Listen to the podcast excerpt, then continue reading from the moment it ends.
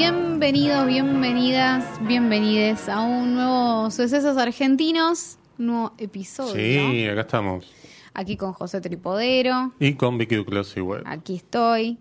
Bueno, estamos una semana más Otra continuando vez. Ya con- tenemos que dejar de decir eso, me parece. Sí, sí, ¿no? ya está, Porque- ¿no? Ya fue. Listo. Bueno, pero estamos acá. eh, Exactamente. haciendo un nuevo episodio. Sí, y tenemos que agradecer primero a Bodega La Azul, que nos está acompañando ya hace algunos episodios.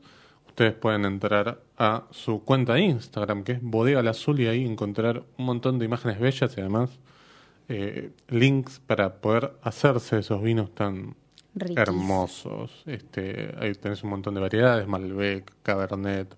Eh, y si no, también pueden entrar a su página web, que es eh, bodegalazul.com. Muchísimas gracias a los amigos que espero que nos acompañen todo el año. Sí, por favor. Sí, este, un saludo grande a todos ellos. Sí. Dicho eso, primero Dicho. tenemos que hacer este un saludo que nos Un quedó pendiente semana. Claro, nos olvidamos Sí. del queridísimo Cristian Ponce, Sí. que espero que no se haya enojado. Sí. Este, Espero que no. no, espero que no. No, lo- queremos mucho. Y bueno, había tirado la otra vez que eh, si me invitan voy. Sí, Así que bueno, hay que invitarlo. lo tenemos que invitar. Este, vamos a hacer todos los. eh, Este año, no sí, pasa de este año. No Exactamente. pasa este año, va a suceder. Ojo cuando uno dice eso, viste que no pasa este año y cuando te quieres acor- acordar ya estás en octubre. Tenemos un episodio por semana. No sé cuántas semanas tiene un año, pero. 50 y pico, 56 Bueno, creo. qué sé bueno. yo. Después las contamos. Y te- un montón de oportunidades para que venga Cristian. Exactamente. Así, Así que, que- bueno, nada, este, nuevamente este, hacemos al aire la invitación. Sí. Pero después lo vamos a contactar. Después lo vamos a hacer. Tranqui, tranqui. El, Sí, el- sí, sí, el tranqui. DM te va a llegar, Cristian. Sí. Le hacía la invitación al aire. Claro. Que venga un día cuando La dirección, quiera. claro, vení la semana que viene. Claro, Claro, exactamente. Bueno, hoy Ah, es un día bastante. formales. Sí, hoy es un día bastante especial porque estamos grabando un 24 de marzo, Sí. que es el Día Nacional de la Memoria por la Verdad y Justicia aquí en Argentina. Por, eh, bueno, se conmemora eh, justamente un, un nuevo aniversario del comienzo de la última dictadura militar, este Sí. 24 de marzo de 1976.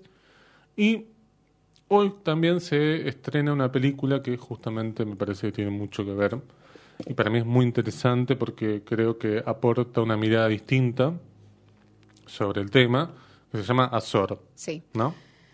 Paréntesis, no me pare... no vamos a hacer eh, como grandes spoilers tratándose de un estreno, es más Sí. como una invitación a verla, pero O sí. podemos este, decir pongan pausa, vayan a verla y vuelvan. Bueno, pero digo, nada muy revelador. Sí, vamos a hablar igual de la película. No, igual ahora que pienso, quizás me estoy equivocando, no sé si tiene ¿Qué te grandes spoilers. Spoilers.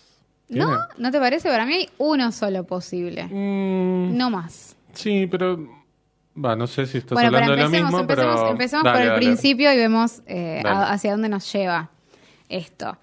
Em, tenemos, esta, es una película ubicada en 1980, en donde un personaje que es Iván de Biel, eh, un banquero privado, viene desde Ginebra, Argentina, en plena dictadura militar, para reemplazar a su socio que se fumó.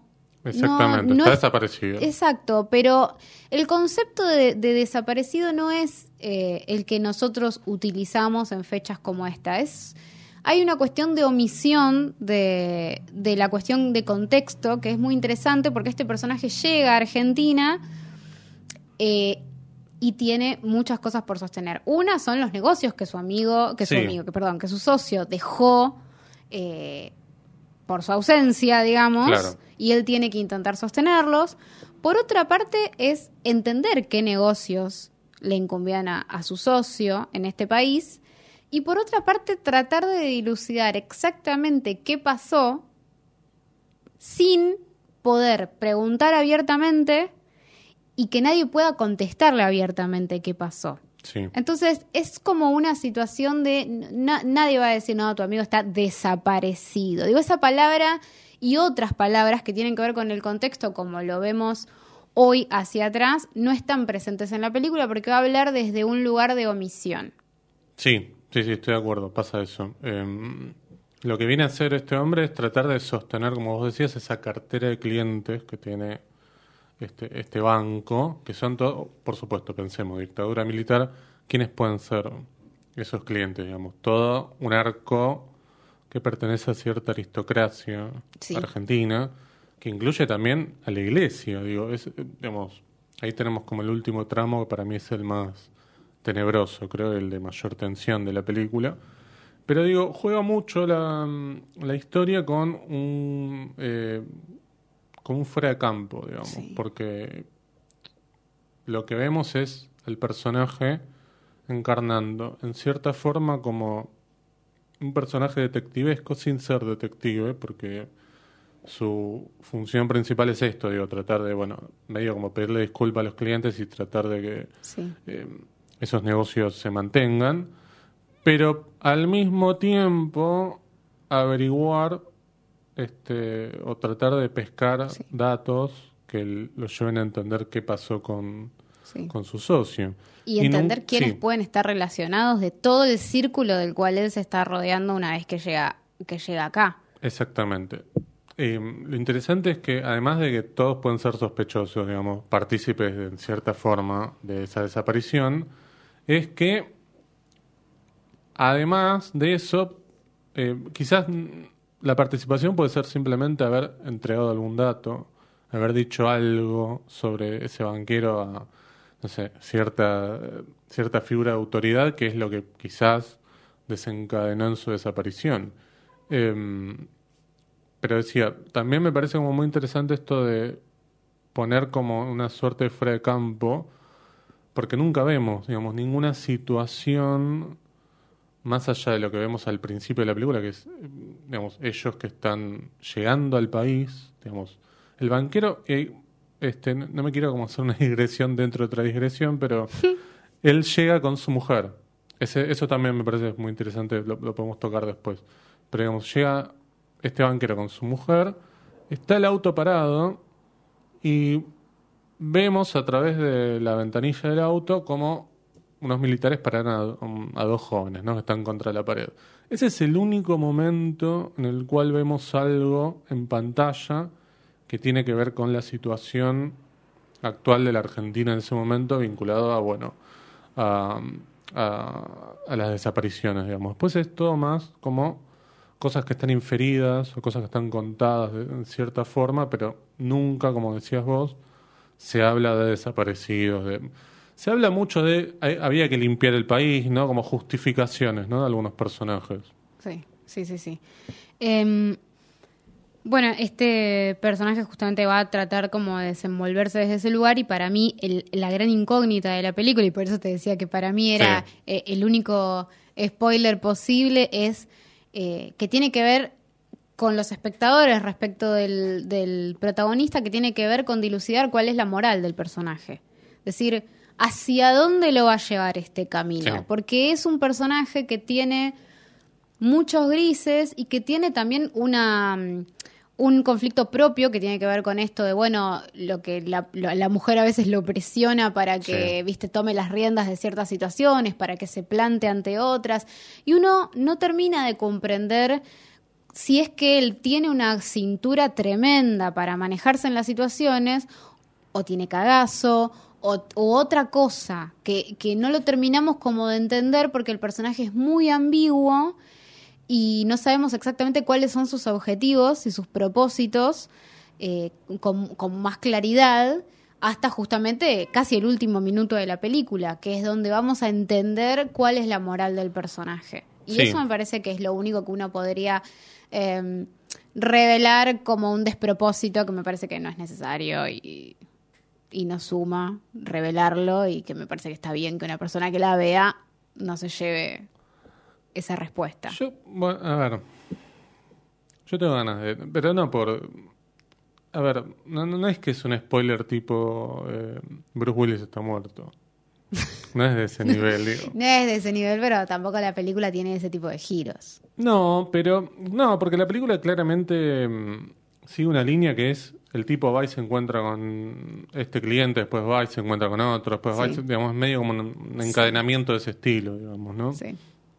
claramente en cada encadenamiento hay como una progresión. Esto, Bueno, por lo ¿querés menos. spoilear? Avisa No, nada más. este, sí, no, no. A ver, es medio como el final de la cordillera para mí. Ahí si quieren tienen el spoiler. ¿Sí? Para mí es Sí. incluso más, eh, más, más... Está en pantalla. El de la cordillera también, levantaba la mano Darín bueno, cuando... pero Dale. está bien. Sí, sí, sí. Acá también. Es, eh, claro, a ver, pensemos, es un banquero suizo. No es que Sí, es, bueno, este, acá lo que me parece un interesante trabajador de- del plástico, un sindicalista, digamos. es que la película está dirigida por Andreas Fontana, Sí. que es de Ginebra, justamente, Sí. y la película es una coproducción suizo-argentina. Y es interesante para mí esta posición externa que asume el director para contar la historia y de hecho para poner un personaje que es externo a- al contexto. Me parece súper interesante que haya asumido ese lugar, eh, porque me parece que incluso es el lugar de él como, Sí. como director y como extranjero. Sí. Y me parece interesante desde el lugar eh, europeo pensar en un director que está proponiendo pensar a estos, eh, a, a estos banqueros como cómplices de una forma de colonización. Porque es lo que él mismo plantea, digamos. Sí. Él dice, yo quería mostrar una forma de colonización, una forma despiadada de extraer recursos de un lugar que no necesita ver la sangre que está alrededor. Exactamente, por Y- eso... y, eso me parece súper interesante. Sí, por eso me parece que está ligado a esto de que está fuera de campo todo aquello que Sí. tiene que ver con bueno los conflictos, Sí, eh, más que conflictos con este, el, el avance de la dictadura y de- de- este, el aparato militar. Y acá vemos también la complicidad cívica, digo, porque en- casi en ningún momento el personaje se encuentra con este, militares. De hecho, Sí. no ves un uniforme militar en la película prácticamente, eh, salvo al final, podemos decir. Pero, digo, se encuentra con tipos que son o empresarios ganaderos, se encuentra con un monseñor, se encuentra con un tipo, un empresario medio como que ganó mucha guita hace poco tiempo y es como un nuevo millonario en el, en el hipódromo. Este, de hecho, ahí aparece un personaje que para mí es como el- uno de los más deleznables, que es el personaje de Deckerman, el abogado, que hace Juan Pablo Jereto. sí. Que, de hecho, es muy interesante porque eh, es el abogado de este empresario que, se llenó de plata este, en, los últimos tiempos. Y en un momento, cuando quedan solos el abogado y este banquero, habla muy mal de su cliente. En un momento dice, no, este es un bruto, este, ganó guita ahora, pero no sabe un carajo, este, tiene mal gusto, qué sé yo. Y de hecho es el, el- el personaje más despreciable para mí de Kerman, de todos. Sí, sí. Porque sí. casi todos los casi todos los demás le hablan en francés a este banquero y este nada, habla un poco de inglés, después se pone a hablar en castellano como si nada. Bueno, y ahí también me parece que eh, dentro de, de ese círculo como de, de clases más altas y de, de, de más, me parece interesante cómo, lo- según cuánto el personaje pueda ser irreverente o irrespetuoso respecto de otros, se infiere algún tipo de poder eh, de poder que puedan tener, ¿no? Como Sí. están todos en el, supuestamente en la misma escala de, de poder, por lo menos de, de clase o económica, social económica, pero esa cosa de, de impunidad respecto del comportamiento que ellos deberían tener eh, es lo que marca ese poder o, o ese Sí. lugar que está ocupando socialmente esa- ese personaje. Y eso me parece que está sutil, eh, pero que está ahí, está construido, me parece, Sí. me parece como que está indicadísimo. Sí, sí, sí, sí, estoy de acuerdo. Eh, pensaba en esto que decías sobre la, la, la parte civil eh, y me parece interesante que empiecen a aparecer estas películas que hablen sobre la, la, la responsabilidad o la complicidad civil Sí. dentro de este contexto y pensaba no solamente en esta película, sino pensaba en una película que se llama Responsabilidad Empresarial sí, creo que la comentaste Jonathan el año pasado. Perel. Sí. la debo haber comentado en el en, en el último Mar del Plata o en, Sí. o en no me acuerdo Sí, cuál de sí, los sí, dos. Eh, pero que es una película fantástica que se basa en el primer informe realizado por el Estado que revela, digamos, pruebas de, participación de distintas empresas con la última dictadura, hasta mismo poniendo a disposición sus, eh, su infraestructura para transformarse en centros de detención clandestina y demás. Claro. Eh, y me parece súper interesante, me parece que se no es casual cuando aparecen un par de películas que, que van a hablar de algunos temas parecidos o similares. Me parece que es para analizar, pensar en el contexto y pensar por qué se están empezando a contar estas historias. Eh, después de tanto tiempo de contar por ahí otros puntos de vista, bueno, empezar a abrirlo y hablar de, bueno, ahora toca hablar de la parte civil. Y eso me parece interesante. Sí, me parece que el cine argentino alcanzó una maduración que le llevó mucho tiempo y creo que también tiene que ver un poco con eh, la distancia temporal necesaria para, para, tratar, para tratar ciertos temas. Más aún cuando todavía hablamos de la memoria, que es algo que se está terminando de, de construir, digo, ¿no? Porque, digo, hay muchas cosas que para quizás algunos ya estén hartos de la dictadura y qué sé yo. Hay muchas cosas que están pendientes, digo. Entonces, eh, esto Sí. de hablar de la complicidad cívica es algo que se habla desde hace muy pocos años, digo. No es que en el año 84 ya estamos hablando, bueno, a ver, ¿qué hizo Ledesma? ¿Qué hizo Ford? ¿Qué hizo, bueno, un montón de, de, de- de empresas que Sí. verdaderamente tenían un, un- un papel preponderante? Digo, bueno, cuando hablemos de Glazer creo que también vamos a, a nombrar este... Me parece que está muy conectado eso también. Sí, Em, sí, sí, sí, totalmente. Digo, me parece que alcanzamos una maduración, digo, los primeros años de, de la democracia era, bueno, ahora la historia oficial, qué sé yo, sí, los temas como muy urgentes, que están bien, qué sé yo, digo. Por supuesto, la historia oficial me parece una película mucho mejor que La Noche de los Lápices. Em, pero digo, después empezaron a contar otro tipo de historias, digo, apareció Garayo Olimpo, Sí. aparecieron Los Rubios, Sí.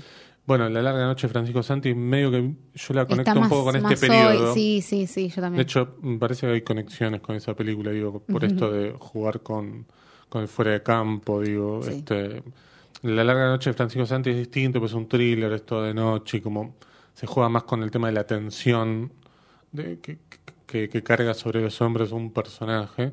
Acá hay algo de eso también, pero eh, creo que, que me parece una película singular sobre una temática que quizás para algunos ya es como, bueno, basta, pero no, nada que ver. No, no, tal cual. Y desde lo estético también me parece muy novedoso. Creo que eh, tiene que ver un poco eh, también con, con los lugares estéticos a los que se- eh, los directores o directoras argentinos recurrentemente transitan cuando se habla de este periodo. Eh, sin ir más lejos, por ejemplo, la, la opacidad de los colores, la, la oscuridad en la iluminación, digo, son lugares, no quiero decir comunes como un término peyorativo, pero sí recurrentes eh, en la estética de las películas que tienen que Sí. ver con la última dictadura.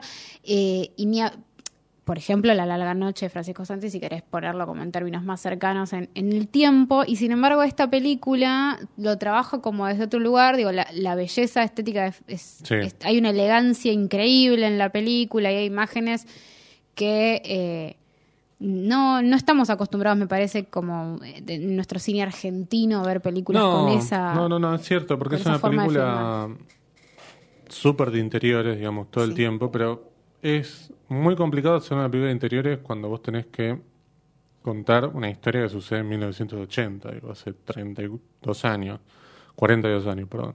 Este, y digo, todos los interiores, digo, el interior del hotel al principio, este, el- hay un plano que es una subjetiva de el banquero viendo a la mujer nadando en la pileta del hotel que me parece fantástico. Sí, sí. Eh, después, bueno, todo el interior cuando van al, al círculo militar, creo que se encuentran con el monseñor, digamos, que es como toda una cosa medio...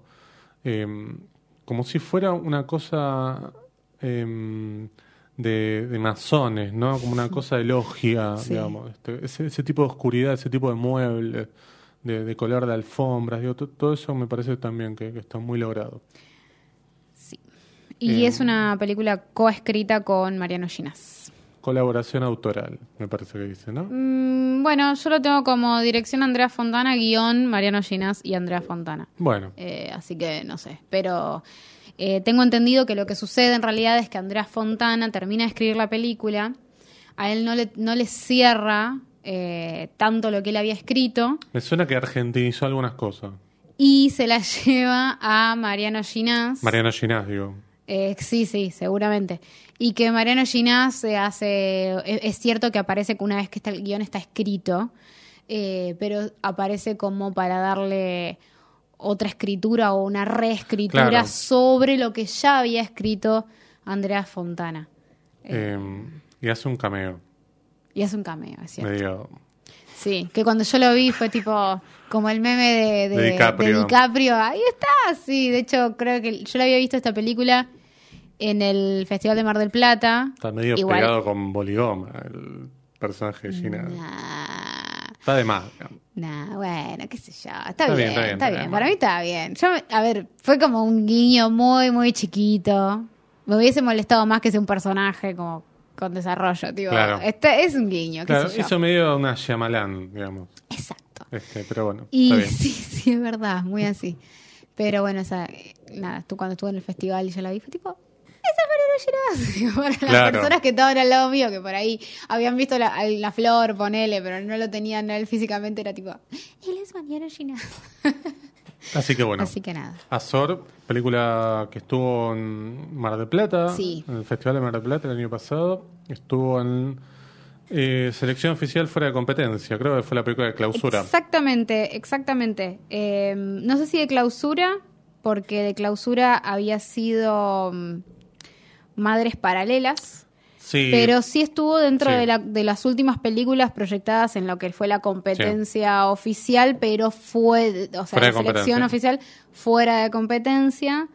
Que no entendí bien eso. Quizás es por qué, porque la participación en otros festivales. puede ¿O ser. qué? Porque estuvo en Berlín, en San Sebastián, en, en Sí, eso pasa con, Londres, en un eso pasa con lugares. películas como un poco más grandes, eh, o películas que tuvieron un paso por otro festival, entonces no integran la competencia, pero son Claro. parte Claro. de la selección que, que se programa ese Bueno, año. Debe ser por eso entonces. Pues Así estuvo en un que, montón de festivales. Sí, sí, sí, tiene además como todo ese, ese porte de, eh, de festival, de película festivalera. Em, bueno, yo creo que es una película para ver esta semana, si nos Sí. están escuchando en tiempo y forma. No solamente por el tema de, de, de la fecha, sino creo que no va a durar demasiado. No. Igual tiene una salida bastante... Yo tengo las salas, sí. si las querés. Está bien que sal- es un contenido muy de hoy decir Sí. las salas. Eh, pero bueno, va a estar en algunos cines de Cava. Eh, cuatro. Cinépolis Recoleta, Hoyt Puerto Madero, Multiplex Cabildo y Gomont. No me parece mal para esta Eh, película. No. Y después tiene varios en lo que es Gran Buenos Aires, que es Unicenter, Hoyt Quilmes, Avellaneda, Showcase Norte, Showcase Aedo. Y después tiene dos salas en Santa Fe, una en Córdoba y una en Mendoza. En Ciudad Vita, ¿no? En Ciudad Evita no.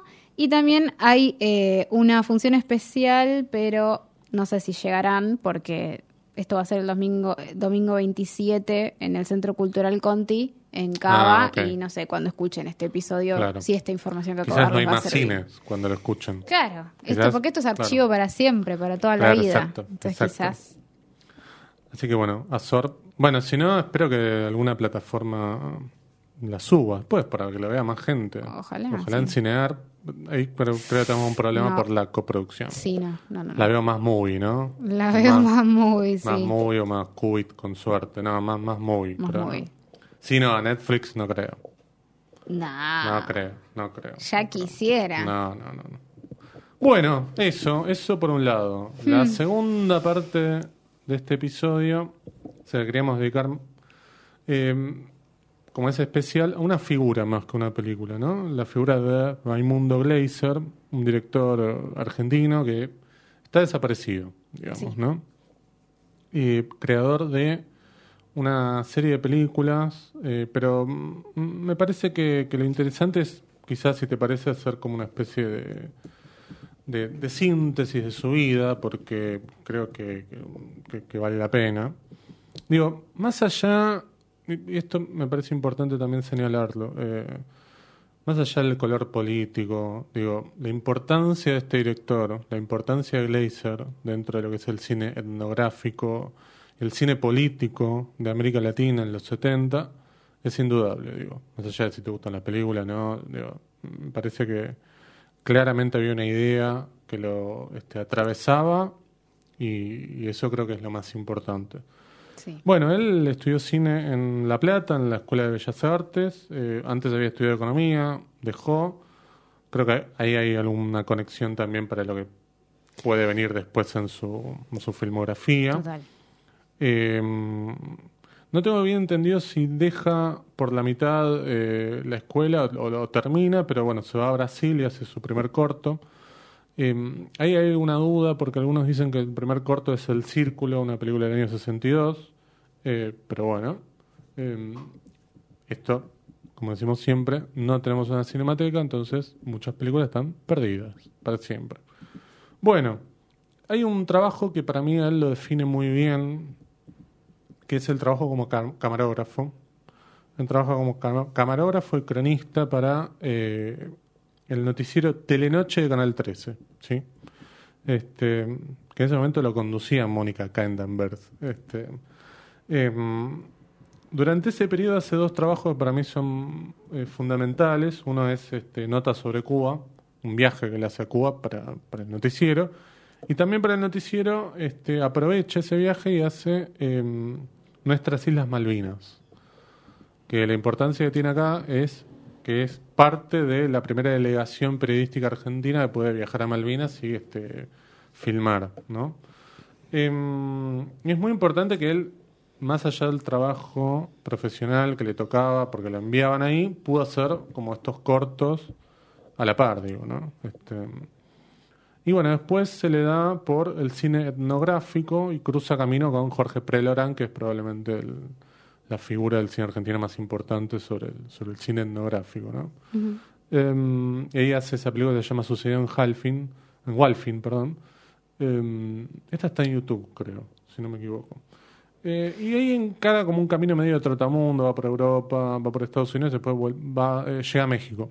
Y ahí hace su primer largo, em, que se llama México, la Revolución Congelada del año 71. Ujú. No sé si querés eh, agregar algo, por ahí me estaba olvidando algo. No, no, no. Por ahora te, te- tengo algunas cositas, pero son por un periodo más posterior. Ah, más avanzado. Sí. Bueno, no, después este, en el 73 hace...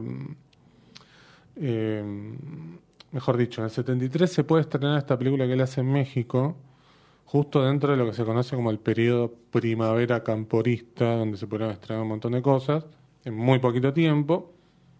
Y él antes se une igual al ERP, que es el Ejército Revolucionario del Pueblo. Eh, y bueno, y hace probablemente lo que es uno de los cortos más importantes, que es Swift.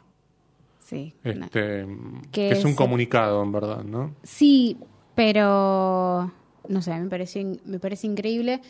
Eh, es un comunicado, Sí. eh, pero a ver, no sé cómo decirlo. Son 11 minutos, el documental Sí. es del 71. Está en YouTube, se ve muy mal.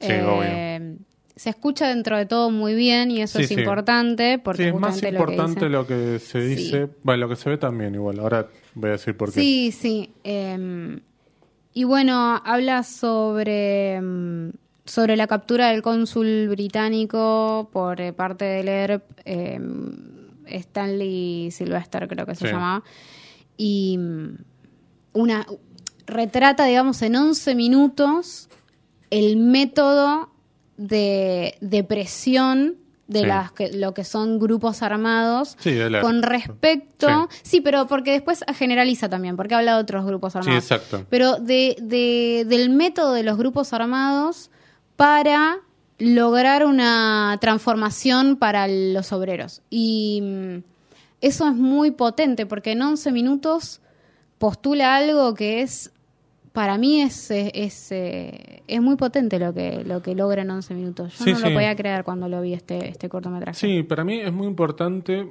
porque Swift, que es una empresa que todavía existe, digamos, Sí. em, prácticamente una especie de, no sé si monopolio, pero sí este eh, que cubre un importante, una importante porción dentro de lo que es el sector de la carne. Y justamente la carne aparece como un bien de lujo ahí. Sí, Y es como esto de eh, los trabajadores de Swift con lo que ganan no podrían comprar aquel, eh, aquellos productos que manufacturan, digamos. Sí. ¿no? Eh, Es un poco lo que decimos también con otras empresas hoy en día, digo, esta cadena de café que empieza con S, que alguna vez se habló de, bueno, cuánto gana un trabajador eh, de esa cadena, lo que gana por hora no le alcanzaría para comprar un café que cuesta este, en, esa, en esas cadenas. Em, y bueno, es básicamente, como vos decías, una síntesis en 11 minutos o en 10 minutos eh, de todo lo que es este, eh, este, este acontecimiento del Sí. secuestro y de las condiciones que ponen para liberarlo, ¿no? que Sí. se cumplen, pero de todos modos queda ahí como a medias, porque Sí. hay algo que falta que es, este bueno, le dan como una especie de bolsa con productos a los trabajadores, Sí, pero falta la frazada. para mí, si no, se te, si no te pones a llorar en ese Eh, momento de, de todos los obreros eh, pidiendo su bolsa de, de- de alimentos, si no, yo no sé, me- si no te pones a llorar en ese momento, no sé qué tenés en el corazón, digo, ¿no? O en la sensibilidad social. Sí, exacto. Eh, Sí, en un momento un periodista fuerte. le pregunta, bueno, este, faltan las frazadas, le dice a un, a un obrero, le dice, sí, faltan frazadas, pero dicen que no las van a dar. Este, bueno, lo que pasa es que traerlas hasta Santa Fe, la fábrica está en Santa Fe, es muy difícil, este, no sé qué. Y el obrero le contesta, bueno, ese es un problema de la empresa, no No nuestro, digamos. sí. Este, que me parece como muy, este, muy interesante que hayan puesto eso, digamos, ¿no? Y, y bueno, al ser un comunicado más que un corto, un documental, tiene un tipo de construcción de, de la voz en off, digamos, como un- una lectura, más que una especie de, de descripción. Y, bueno, por supuesto, no tiene títulos, no tiene créditos, nada, porque además está hecho en la clandestinidad, digamos. No es que, bueno, lo filmaron en Palermo y, este, Sí. no, eh, Sí. eh, me parece Y como muy algo interesante de- eso. Del montaje, cómo va progresando y se va intensificando hacia, hacia los últimos minutos, ¿no? Como empieza contextualizando. Eh, pero hacia el final se va poniendo cada vez más, eh, más intenso, más Sí. duro el montaje. Me, me hacía acordar a, a, digamos, como lo- los recursos más eisensteinianos. Sí, Eh, sí, sí, sí. porque aparece todo esto también de, de algunas referencias en cuanto a los movimientos de la intraimagen y el corte a la, a la referencia Totalmente. de lo que está hablando. Por sobre además también la voz en off, ¿no? Como e- esa cosa de, del- de los múltiples textos que están como superponiéndose o, o yuxtaponiéndose, si querés. Eh, me parecía que estaba muy interesante y que tam- tampoco me parecía que sea casual como la, la Sí. conexión posible también con ese discurso y con esa forma de, de- de montar y esa ideología eh, de la raíz de esa forma de montar. Sí, absolutamente. Em, para mí la frase que, que lo termina, que, que- que puede sintetizar el hecho, digamos, es un acto de violencia revolucionario para dejar en evidencia el acto de violencia de Sí. todos los días de los opresores, Sí, ¿no? Este, sí. eh, porque también está esto, ¿no? Esto es bueno, pero hace falta secuestrar a una persona.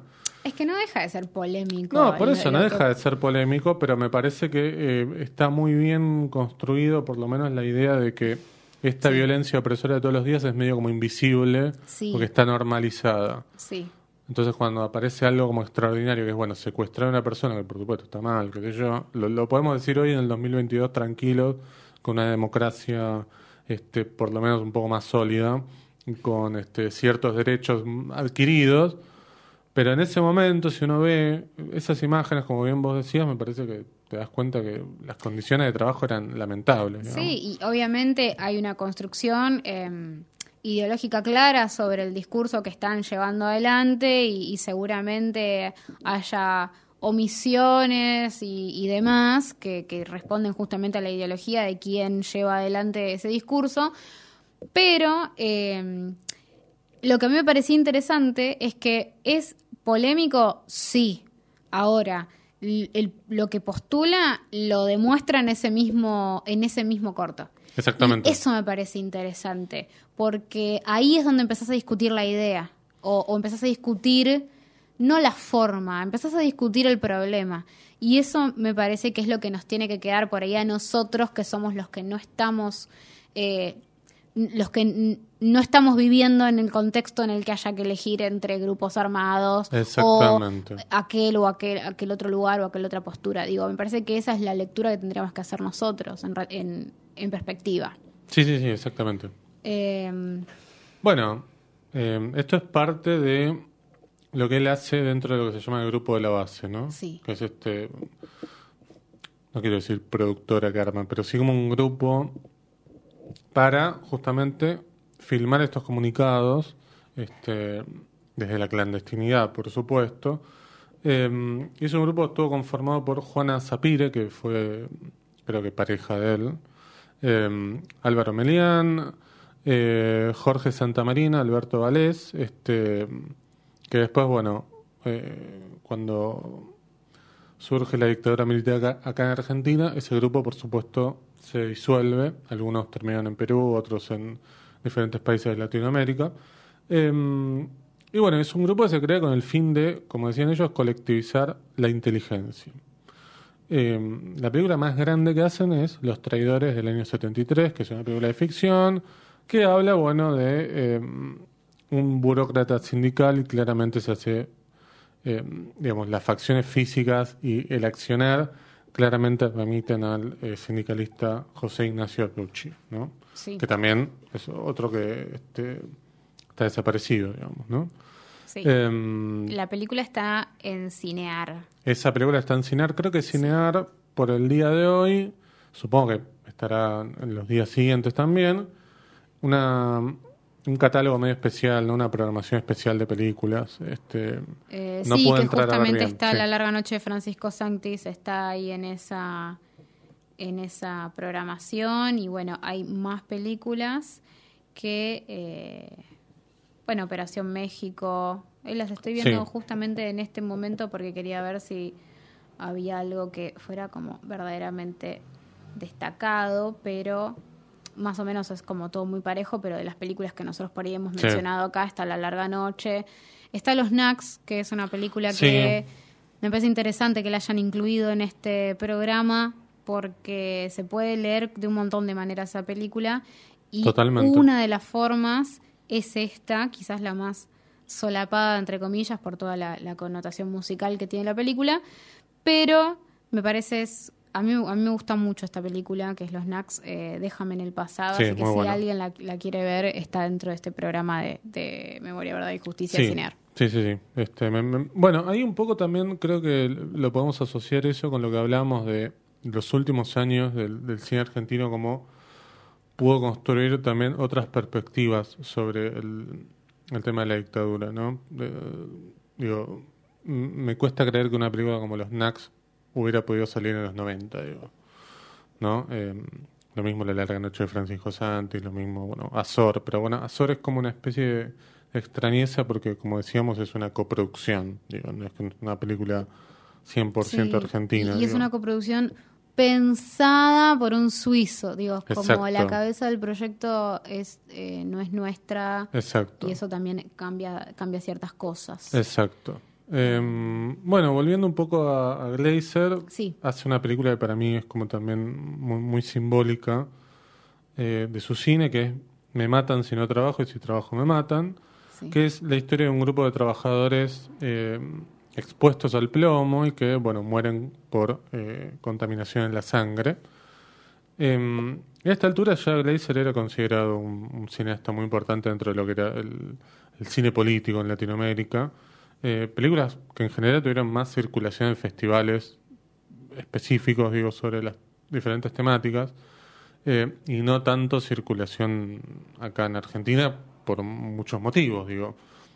También hay que decir que la dictadura militar tiene una fecha de comienzo, 24 de marzo del 76, pero no es que el 23 de marzo del 76 se vivía este, este, nada, como una vida súper tranquila y no pasaba nada. Eh, digo, las desapariciones comenzaron antes, ¿no? Eh, bueno, y lamentablemente, como decíamos, eh,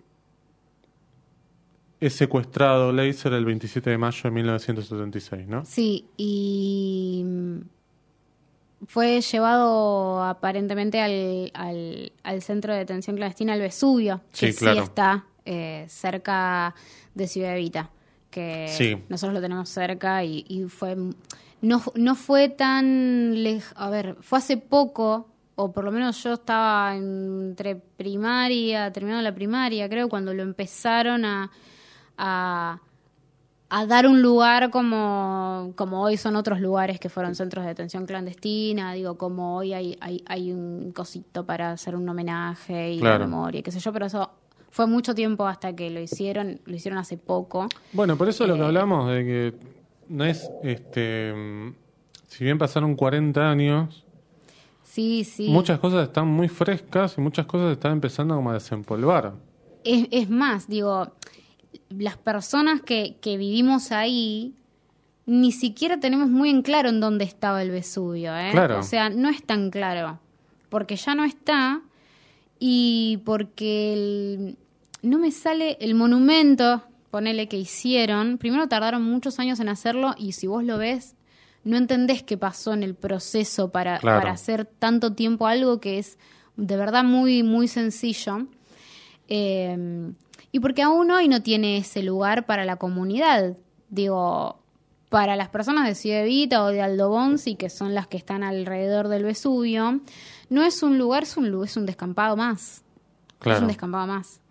Eh, por ahí hay, hay mucha gente que ni siquiera sabe que dónde está, Sí. ni, ni, ni qué había ahí donde ahora no hay nada. Entonces es, es, es una historia que todavía es reciente. Digo, ah, no sé, a mí por lo menos saber que, que, quizás Digo quizás y pido disculpas porque nunca termino de entender bien eh, cuando se arman los recorridos de dónde estuvieron las personas eh, detenidas, eh, qué, tan, qué tan certero es o, puede ser según los testigos y, demás. Entonces por eso uso como potenciales y demás.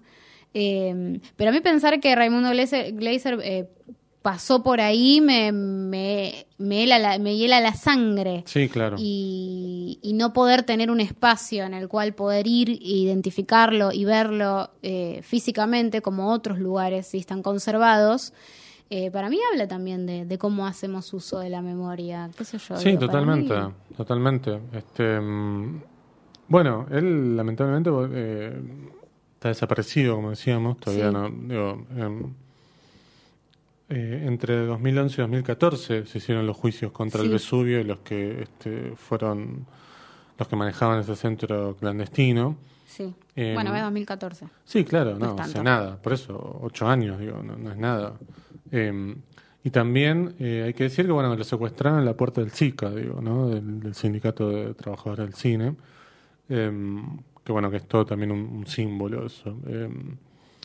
y, mm, bueno, eh, qué sé yo, ojalá que algún día aparezca, digo, porque por más que, que bueno, po- podamos entender cu- cuál fue su final, me parece que la conclusión la da la, aparición de, de, de- de lo que queda de él, digamos, ¿no? Y que este, saber qué es lo que pasó verdaderamente. Em, lo último que yo tengo como para aportar es que si quieren leer algo más eh, sobre Gleiser, eh, pueden leer El Cinebuela de Fernando Martín Peña y Carlos Ballina, que es un libro del año 2000. Eh, buena suerte buscándolo, pero creo que se puede Sí. encontrar en, en bibliotecas. Digo, si van a, a la biblioteca de NER que está, si van, este, Claro. creo que a la biblioteca del Nacional creo que también está. Sí. Y bueno, y si no, eh, atentos a alguna plataforma donde venta y compra de cosas. Este, pero sí. me parece que es la bibliografía más seria y más completa. Después, después hay cosas también en internet que son muy interesantes. Sí, yo justamente iba a recomendar una entrevista a Raimundo Gleiser por Peter, Peter Schumann, eh, que, que Sí. es para la televisión alemana en el 1974. Hay una página eh, que se llama Tierra en Trance que la tiene. eh, así que me, me parece interesante. Para mí siempre es interesante ver las propias palabras de los eh, de estas personalidades y muchas Claro. veces cuando cuando hablamos de directores acá yo trato siempre de encontrar entrevistas de quienes de la película que estemos hablando a los directores o directoras hablando sobre esas películas. Así hablemos una de Connie Duprat. No importa, yo las busco. Pero eh, muchas veces no traigo porque no las encuentro. Claro, no, obvio. Y, y eso es, es un montón, digo. Entonces, bueno, me parece siempre interesante poder ir a las palabras eh, de, la- de los propios autores. sí, sí, Y- absolutamente. y esta entrevista está buena, es, es muy interesante y se nota que hay una, una diferencia por ahí en cuanto al contexto y el lugar en el que está haciendo la nota. Digo, 1974 no era lo mismo Argentina que Alemania, entonces las cosas que habla sobre Argentina en Alemania eh, son mucho más, no sé, pero como que se nota cierta libertad para decir ciertas cosas que quizás acá no, no- no se podrían decir No, de la misma manera, manera. y demás. Sí, sí, Hab- sí. Habla de Operación Masacre, habla de un montón de cosas, habla de la hora de los hornos eh, más adelante. eh, así que nada. Genial. Bueno, se llevan un montón de cosas del episodio de hoy. Bueno, em, vamos a decir lo siguiente. A ver. ¿Qué vamos a decir? A ver. Bueno, no hay momento ardilla, por supuesto, por una cuestión lógica. sí. Em, después, cada vez que yo... Esto voy a hacer una aclaración. Digo, cada Uy, vez que abro... Qué miedo que tengo. No, No, ¿por sé. qué? Quiero que ¿Por qué? aclararle a los oyentes que yo no sé lo que está por pasar. Bueno, ahí está el disclaimer de Vicky levándose las manos. Este, digo, yo cada vez que abro las preguntas de Instagram me llegan un montón de cosas vinculadas a sucesos argentinos. Sí. Acá nosotros abrimos para que nos preguntaran lo que quisieran y no sé, No se quizás pudo no es la el- hora, quizás no, claro, no, lo- No, se pudo lograr ese logro. Pero, bueno, primero, eh, gracias a Nahuel que nos manda saludos a ambos. Este, y después, bueno, lo que nos preguntaron de, sobre la situación del Inca y el fondo de fomento. Está bueno. el- yo digo que lo deberíamos responder en otro episodio y guardar la pregunta. Podemos guardar la pregunta. Lo único que podemos decir es, yo creo que hay una pregunta que, mejor dicho, creo que hay una palabra que, que puede contestar la A ver. pregunta. Complicado. La situación actual, complicada. Es muy complejo, es muy complejo. Complicada, complicada. Bueno, la Eh. verdad, bueno, lo que podemos decir, eh, del fondo de fomento no hay novedades en cuanto a la ley, no, hay nada. Eh, hubo un encuentro el martes, Sí, creo, eso te iba a decir. eh, que participó Con un Bauer. diputado con Tristan Bauer, que es el Ministerio de Cultura. Pero, digo, hubo mucha gente de la industria que estuvo presente. De hecho, mucha de la, de la gente con, con quien interactuamos, que tiene que ver con prensa, digamos, que manejan las películas argentinas, Sí. estaban presentes. Por Estuvo ejemplo, Erika Andrea Demon. Testa. digo, Claro. Claro, sí, bueno, directoras mucho más militantes sobre esta causa, digo, Andrea Testa. eh, supongo que debe haber estado también Francisco Marco. Si no estuvo, pues no, no, porque pudo. fueron, fueron todas, eh, fueron mujeres las que participaron. Ah, Marina Pesa, eh, Mirta Israel, Ingrid Urrutia, eh, Birna Molina, eh, Justin Burgos, Andrea Testa. Ellas fueron las que se reunieron con Tristan Bauer y el equipo de eh, Mariano Adesi, que es el director de comunicación, y Lila Pese, que es productora, productora delegada del área audiovisual. Bueno, lo que hay Eh, que decir también es que no es que solamente se está luchando por el Fondo de Fomento del 15. Inca. Claro. Esto fue el 15 de marzo. Em, pero además, el problema es que también eh, incluye a otras disciplinas, digo, a la música, al teatro.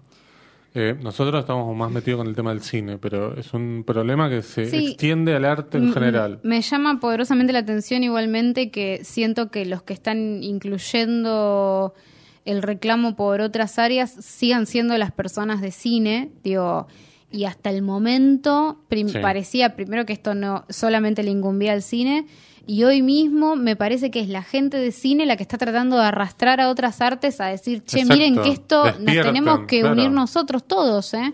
Pero me sigue pareciendo que son las personas de cine las que están más activas y, y- y reclamando por esta cuestión.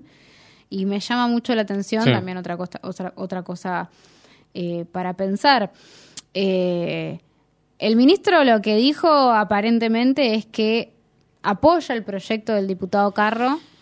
Claro, Pero es un diputado, apoyo- también. Bueno, pero es un apoyo oral, digamos, no es un apoyo con alguna acción, con Claro, un es- envío de proyecto él al al ejecutivo o digo, es simplemente como una palmada en la espalda, nada más. Sí, y aparte es esta cosa de, bueno, em, están contando los votos posibles para que esto se debata y recordemos que estamos en un en un en un en un año y en un contexto que es muy difícil también. Siempre, pero ahora me parece que es peor Sí, que el año justo pasado. ahora, digo, con este nuevo Congreso, además, digo, hay, hay un montón de cosas a tener en cuenta sobre las cuales medio que no, no se responde tanto. Digo, la respuesta del ministro es como, sí, yo banco, eh, apoyo este, Sí. este pedido, apoyo esta situación y esta ley que quieren, esta prórroga. Sí, Pero no hay mucho para hacer y respecto del Inca tampoco hay mucho para hacer porque es autárquico. Entonces es como que, bueno, nada, en realidad nada, no Claro. sabemos nada todavía. Solamente Sí. sabemos que hubo una primera reunión o, o una, no, pri- no sé si primera, pero una reunión en la que se puso este tema sobre la mesa y lo único que se manifestó fue como un apoyo. claro. Muy poquito, la verdad. Solamente de parte del ministro de Cultura. Es decir, en esta reunión no estuvo Puenzo, por ejemplo. Claro. Igual me parece más importante este Bauer que Puenzo. ¿no? Sí, bueno, pero digo, para hablar del, del Inca, como preguntaron Sí. ahí, bueno, Sí, ahí es está. verdad, la, es reunión- verdad. la única reunión que hubo sobre la caducidad del fondo Y de Puenzo no fomento, es- Puenzo no estuvo y Bauer sí. Bueno, veremos la semana que viene si hay algo más para comentar, Sí. pero eso es lo que podemos decir hasta ahora. Sí. Ahora sí, hemos llegado al final del episodio de esta semana. Muchas gracias, Diego González, por operar. Muchas gracias nuevamente a la Bodega del Azul. Muchas gracias nuevamente a Cristian Ponce. Sí, a doble saludo. este, ¿Cómo? Doble saludo. Doble saludo. Ah, pensé que hacías la B, de, la B de tu nombre, estabas haciendo. No, no, doble saludo. Bueno, ahí está. La palabra que nos puede decir en Twitter es victorísima. ¿Te parece? Está bien. bueno, muchas gracias, Vicky Uclosibet. No, de nada, José Tripodero. Ay, Gracias qué a bajón vos. otra vez. Chao. Chao.